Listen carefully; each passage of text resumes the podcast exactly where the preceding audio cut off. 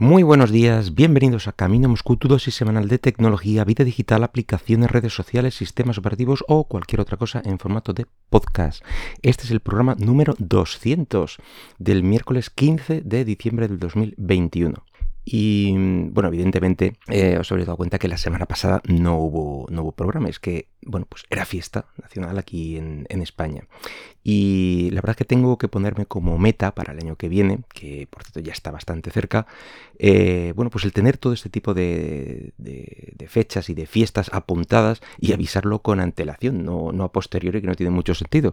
Pero bueno, es, eh, ya digo, es una, asignatura pendiente y voy a, voy a intentarlo. En fin, eh, bueno, pues en aquel programa en el último hablábamos del, cumpleaños de Xbox y bueno, pues comenté una serie de, documentales creados por, la propia Microsoft eh, que hablaban eso del origen en seis episodios, etcétera. Bueno, eh, pues ya están, ya están disponibles en el canal de YouTube desde, no sé si desde el lunes o el domingo. Y bueno, yo ya tengo hecha la lista de reproducción, eh, he visto de momento un par y, bueno, la verdad es que son bastante disfrutables. Y bueno, mm, visto esto, ahora vamos a hablar de otro cumpleaños que, se ha cumplido hace unos meses eh, y del que no habíamos hablado, y es el 30 aniversario ya de, Linux. Que bueno, me ha parecido adecuado en guardarlo para este programa 200 en concreto, bueno, por lo redondo del número y que, que queda muy bien. Y es que parece que fue ayer cuando en agosto de 1991 un jovencísimo Linus Torvalds pues subía su mm, propia versión, digamos, de, un sistema operativo llamado Minix, que, este Minix estaba pensado bueno, pues para aprender sistemas operativos y es que venía como, pues como un sistema operativo de ejemplo en un libro de texto de, de la universidad. Eh, que he de decir que, yo también tengo ese libro, ese, mm, ese CD donde vienen todos los, todos los fuentes y en un perfecto estado. El caso es que eh, el bueno de Linus pensó que, podía hacer su propia versión para microprocesadores Intel 386, pero bueno, nada, nada grande ni, eh, ni nada importante, tan solo bueno, pues como un hobby o un reto, a ver hasta dónde podía llegar. Y bueno, lo publicó para que la, gente lo, viera, lo instalara, le comentara problemas, mm, lo, probara en otro tipo de hardware, en otro tipo de, discos duros, de, en fin, todo este tipo de, historias y bueno, hacer posibles mejoras. Pero como digo, sin ningún tipo de pretensiones.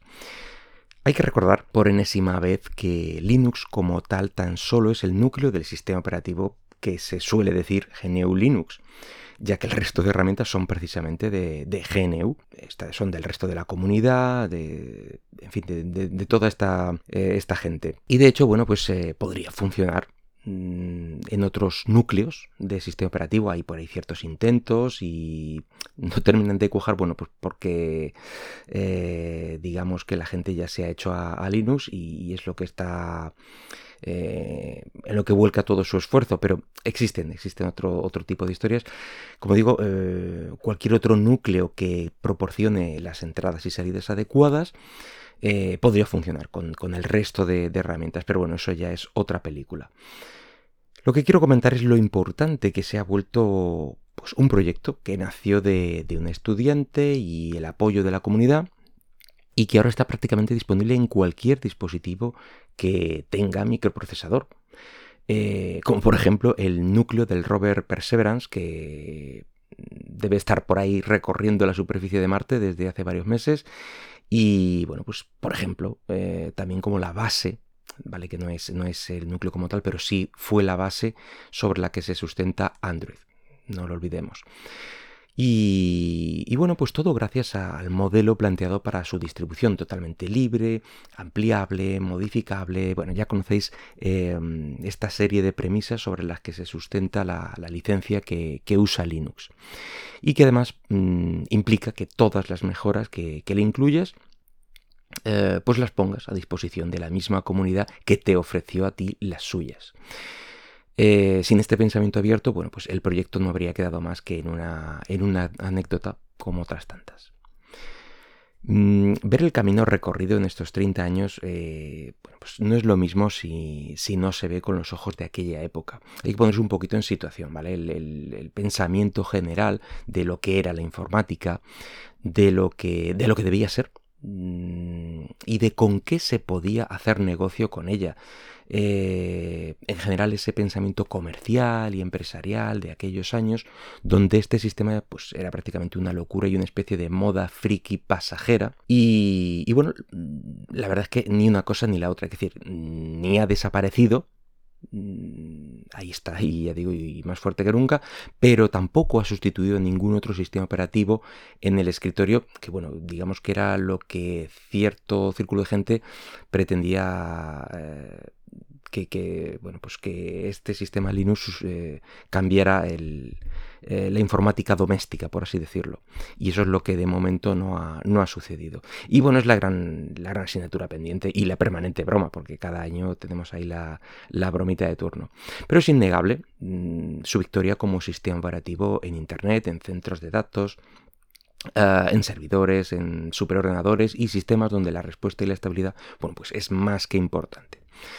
Puede que, simplemente mm, pues, eh, fuera fruto del momento oportuno, eh, en el momento oportuno, en el sitio oportuno, mm, donde fuera, y que si Linus no, no hubiera publicado su código, pues hubiera llegado otro desarrollador o grupo mm, planteando una solución similar al, problema que, había, que era pues, un núcleo de sistema operativo que soportara todo lo que había alrededor eh, y todas estas herramientas de, GNU. Salió este porque era lo que se encontró, lo que se vio fácil de, ampliar y, para adelante.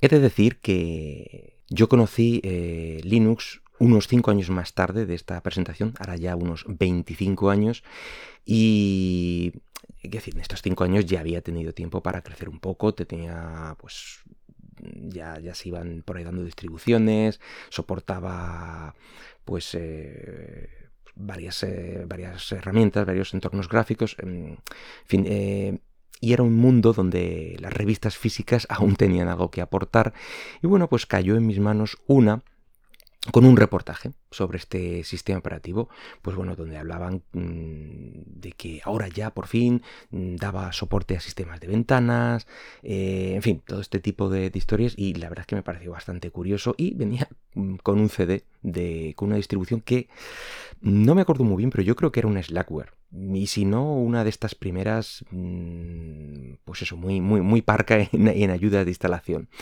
Y, bueno, pues para mí fue la mar de extraño. Venía de conocer eh, pues prácticamente toda mi vida MS2 y últimamente Windows 3.11. Tenía por ahí mi primer contactillo con Windows 95, algo de Windows NT. Eh, internet y las conexiones por modem estaban en pañales.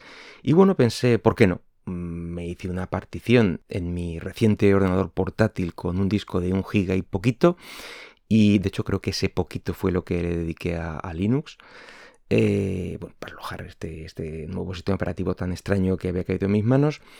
Eh, y la verdad es que fue muy divertido, es decir, que, me lo pasé muy bien. Fue realmente arduo configurar lo que eran las, las ventanas, el sistema de ventanas X, mm, no por el propio Linux, que, que, sí, que de por sí no era muy sencillo de configurar, eh, sino por, por, el portátil. Eh, daba muy poquita... Eh, era un panel muy antiguo con muy poquito ayuda a la configuración, por así decirlo, soportaba creo que dos resoluciones, unas velocidades de reloj muy concretas y eso hubo que configurarlo a mano y a pelo en, los ficheros de configuración. En fin, fue mm, entre divertido y, arduo. Pero bueno, luego al final eh, todas estas primeras instalaciones son pues para probar toda la cantidad de, aplicaciones gratuitas que te incluyen en las distribuciones, que bueno, y he ido probando desde esa primera eh, en adelante. Pero bueno, mm, al final llega hasta el día de hoy con más o menos uso, siempre he estado relacionado con este sistema operativo. Así que eh, lo que quería era felicitarle, así que feliz cumpleaños Linux. Y por mi parte, eh, nada más por hoy. Espero que el podcast haya sido de tu agrado y si lo deseas puedes dejarme algún comentario por Twitter en arroba camino Moscú. Hasta luego.